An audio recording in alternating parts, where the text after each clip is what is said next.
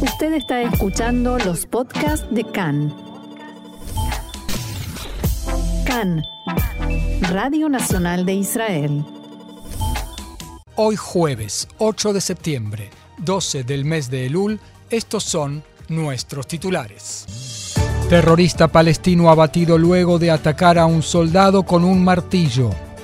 Tzal no modificará sus instrucciones de apertura de fuego a los soldados de Tzal a pesar del pedido estadounidense. Contactos entre Israel y Qatar para dar servicio consular a los israelíes que van al Mundial.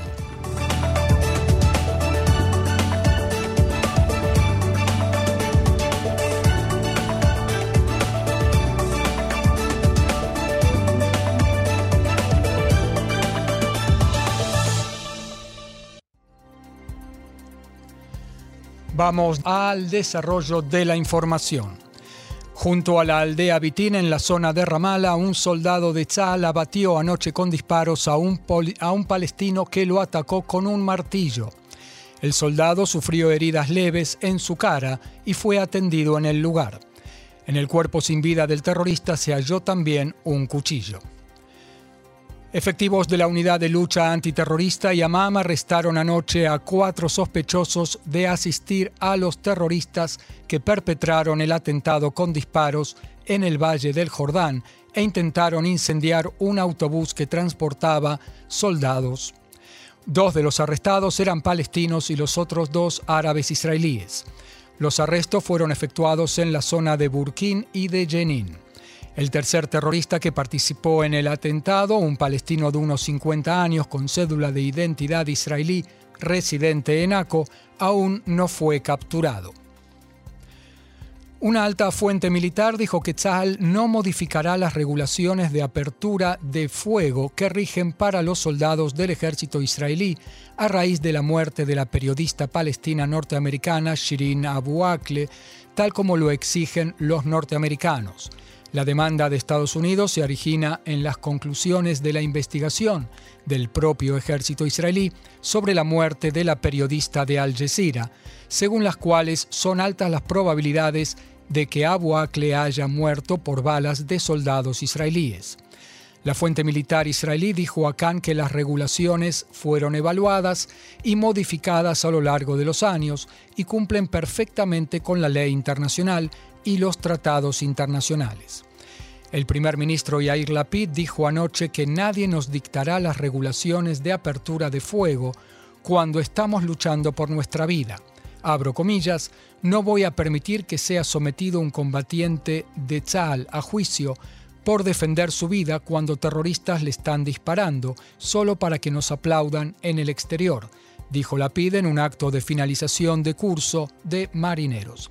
Lapid agregó que Israel expresó su pesar por la muerte de la periodista Shirin Abu. Es una tragedia ocurrida en medio de un incidente bélico en el que terroristas palestinos dispararon fuego tupido contra las tropas israelíes. Zahal jamás dispara intencionalmente contra civiles inocentes. El ministro de Defensa Benny Gantz dijo por su parte ayer que el jefe de Estado Mayor del Ejército es el que continuará determinando las instrucciones de apertura de fuego según las necesidades operativas y el principio de pureza de las armas, y que los soldados de Tzahal cuentan con el total respaldo para proteger a los ciudadanos de Israel. El comandante en jefe del ejército, teniente general Aviv Kojavi, dijo que Tzal frustra el terrorismo del modo más profesional y con los mayores valores morales, y hace enormes esfuerzos y en general exitosos para no damnificar a civiles. Antes, el embajador de Estados Unidos en Israel, Tom Knights, dijo que su país evalúa todo el tiempo las instrucciones de apertura de fuego de sus tropas y llama a Israel a hacer lo propio. En el mismo orden, la ministra de Inmigración Prina Tamenoshete del partido Amahanea Mamlahti de Benny Gantz dijo en diálogo con Khan que los norteamericanos aclararon que no intentaron intervenir en las instrucciones de apertura de fuego de Tzahal, sino solo averiguar detalles a raíz de la muerte de la periodista Shirin Abu con, que con altas probabilidades fue muerta por disparos de soldados israelíes, según la investigación del propio ejército abro comillas, estamos escuchando ahora un nuevo tono desde Estados Unidos, dijo la ministra. Se cumplen ocho años de la captura del ciudadano israelí Avera Mengisto eh, en manos del Hamas en la franja de Gaza. Ilan Mengisto, su hermano, dijo en diálogo con Khan que si se tratara del hijo de uno de los tomadores de decisiones, por ejemplo el hijo del primer ministro, no lo habrían dejado tanto tiempo en manos del Hamas. Mengisto dijo que un asunto así debió estar en el centro del debate público de modo permanente. Agregó que su familia logró reunirse con factores en la arena internacional y que hay avances, pero hasta que Avera no vuelva a casa no será suficiente. Las familias no deberían tener que dar consejos a los gobernantes, enfatizó Mengisto. El director general del Ministerio de Relaciones Exteriores, Alon Ushpiz, por su parte, instó a la comunidad internacional a hacer un llamamiento para la inmediata liberación de Avera Mengisto. Ushpiz publicó estas eh, palabras en un mensaje inusual en su cuenta de Twitter, remarcando los ocho años de cautiverio del ciudadano israelí en Gaza. En tanto, el portavoz de Hamas dijo que la liberación de prisioneros israelíes se llevará a cabo pura y exclusivamente a cambio de la liberación de presos palestinos de las cárceles israelíes. En una entrevista televisiva dijo el portavoz Abdel Latif Al-Qanwa que su organización se opone a vincular el tema de las medidas de alivio a la vida en Gaza con la liberación de presos y rechazó los dichos del primer ministro Yair Lapid, según los cuales el aumento de permisos para trabajadores palestinos de Gaza para trabajar en Israel dependerá del retorno de los prisioneros a casa.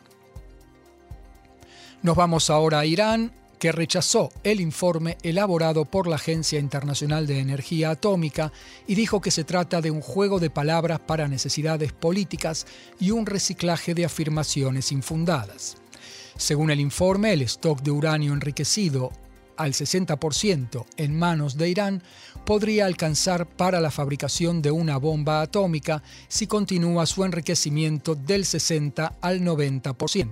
Según el informe trimestral de la agencia internacional, el stock iraní de uranio enriquecido creció en los últimos tres meses en 12 kilogramos y medio y alcanzó más de 55 kilogramos. En otro informe, la agencia informó que Irán aún no ha dado respuestas creíbles en lo tocante a la fuente de los restos de uranio hallados en tres sitios no declarados en su territorio. Por lo tanto, la agencia indicó que no puede garantizar que el programa nuclear iraní esté dedicado solamente a fines pacíficos. Otro tema, Israel y Qatar, país anfitrión del Mundial de Fútbol en noviembre y diciembre próximos, mantienen contactos directos para brindar a los israelíes que asistan al Mundial asistencia consular durante los días del Mundial. Unos 10.000 israelíes tienen la intención de asistir al campeonato de fútbol y últimamente visitaron Qatar altos funcionarios israelíes para encuentros de coordinación. En Israel desean abrir formalmente una oficina de intereses en Qatar, pero allí objetaron la posibilidad. No obstante, el diálogo sobre el asunto continúa. En Qatar ven el Mundial como una oportunidad para posicionarse en la región y, entre otros, impulsar la solución al conflicto entre Israel y los palestinos. Para ello, Qatar solicitó a Israel posibilitar también a los palestinos volar a ese país para asistir a los partidos, tal como Qatar, que no tiene relaciones diplomáticas con Israel, permite que los israelíes ingresen en su territorio. Qatar también permitirá a periodistas israelíes ingresar a ese país durante el Mundial, aunque se les exigirá una visa especial de periodistas. Altas fuentes en Jerusalén confirmaron la existencia de las conversaciones, pero rehusaron ampliar sobre el tema. El Líbano planea enviar en los próximos días una delegación a Irán para tratar allí la posibilidad de recibir gasolina de ese país de modo gratuito. Fuentes en el gobierno en Beirut dijeron a la agencia Reuters que está gestionando que el acuerdo sea considerado una donación y no una compra, de modo de evitar sanciones por parte de Estados Unidos. Se informó también que si se firma el acuerdo entre ambos países, será la primera vez que Irán suministre envíos de gasolina de modo directo al Líbano luego de que el año pasado realizara dichos envíos, pero a través de la organización Hezbollah. Como se sabe, el Líbano se enfrenta con una grave crisis de energía, por la cual la electricidad en ese país es suministrada apenas unas horas al día. Hablamos ahora del ataque al aeropuerto de Alepo que Siria le atribuye a Israel. El ministro de Relaciones Exteriores de Siria dice que los ataques israelíes, en especial aquellos apuntados contra objetivos civiles, como el ataque de anteayer al aeropuerto internacional de Alepo, son un crimen de guerra según la ley internacional por los que Israel deberá dar cuenta. En el comunicado se indica que Siria concretará su derecho a defender su territorio con todos los medios necesarios. El viceministro de Defensa Alon Schuster replicó a las acusaciones sirias según las cuales Israel comete crímenes de guerra en su país. Schuster dijo que tales acusaciones son cínicas y perversas. Según sus palabras, abro comillas, no me referiré a tal o cual incidente, sino al hecho de que estamos en un combate contra los iraníes, no solo en torno al desarrollo de su capacidad nuclear, sino también a la concentración de fuerzas de este enemigo junto a nuestra frontera, dijo el viceministro en diálogo con Khan. Estamos coordinados con Rusia para mantener nuestra libertad de acción, indicó. También dijo que estamos luchando por toda vía posible en contra del terrorismo que se oculta en los vuelos civiles, que asienta sus bases sobre infraestructuras civiles, como lo es un aeropuerto. No tendrán refugio y los localizaremos en todo lugar, subrayó Schuster. Agregó que Israel no desea impactar a civiles no involucrados, tampoco si son sirios, pero cuidará su soberanía y la seguridad de sus habitantes. Un poco de política, el ex primer ministro y líder del Likud, Benjamin Netanyahu, utilizará un camión blindado para recorrer el país en el marco de la campaña electoral de su partido. El camión ha recibido el nombre de Bibi Va, es decir, Bibi viene. Bibi es el apodo de Benjamin Netanyahu. El costo del alquiler del camión en el que viajará Netanyahu durante los 60 días de su campaña electoral alcanzaría los 700.000 shekels, es decir, unos 200.000 dólares. El alto costo se desprende de la necesidad de instalar en torno al camión placas de vidrio a prueba de balas y piedras por obvias necesidades de seguridad. En el Likud se escucharon voces que entienden que se trata de un gasto exagerado para la caja del partido a cuenta de otras actividades electorales en el terreno. Y siguiendo con Netanyahu, el juicio por los casos de corrupción, en este caso el caso Mil, conocido como el caso de los regalos. Ayer continuó el, contrainterrogatorio a la testigo de cargo Adas Klein, ex asistente personal del empresario Arnon Milchen, quien, según las sospechas, entregó cuantiosos regalos, especialmente champaña y cigarros, a Benjamin Netanyahu durante su desempeño como primer ministro. El abogado defensor de Netanyahu leyó ante el tribunal un post de Facebook escrito por el famoso chef Haim Cohen, según el cual el pago por la comida que preparó en la residencia del primer ministro en la calle Balfour de Jerusalén fue abonado por la oficina del premier y no por el empresario Milchen, como había sostenido a Das Klein el día anterior. En el post de Facebook, el chef Haim Cohen dijo que accedió al pedido de Sara Netanyahu, esposa del ex premier, de cocinar una comida con el presidente del Estado en Balfour, pero rechazó de plano la propuesta del empresario Milchen de pagar por la comida. Abro comillas, Balfour hizo el pedido y Balfour pagó del presupuesto de hospitalidad tal como corresponde, escribió Cohen. Anteayer, Klein había dicho que Milchen financió la comida preparada por Cohen en Balfour. En respuesta al post leído en el tribunal, Klein dijo que Milchen financió a todos los chefs que fueron invitados a Balfour y que si se equivocó en el caso de Jaime Cohen, se disculpa por ello. Una de deportes. El seleccionado femenino israelí de waterpolo se clasificó por primera vez en su historia para el Campeonato Mundial, que tendrá lugar el año que viene en Japón. Ello después de derrotar a la selección de Croacia por 15 contra 8. Felicitaciones a las waterpolistas israelíes. Los premios Acum en Cinema City de Glilot se realizó anoche la ceremonia de entrega de los premios Acum, la Asociación de Compositores Musicales, Escritores y Editores de Israel. El premio a la obra de vida fue otorgado a la cantautora Judith Ravitz y a Zeev Nehama, líder y solista del conjunto Ethnix, aquel de Tutim Tutim.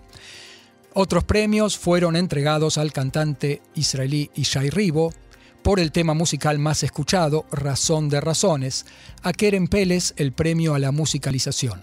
El premio al logro del año se lo llevó la cantante Narquis por el tema musical Oleje Titja, Voy contigo, y el premio a la revelación del año fue otorgado a la cantante de música pop Nomi Gal Aaroni, mejor conocida como Nuno.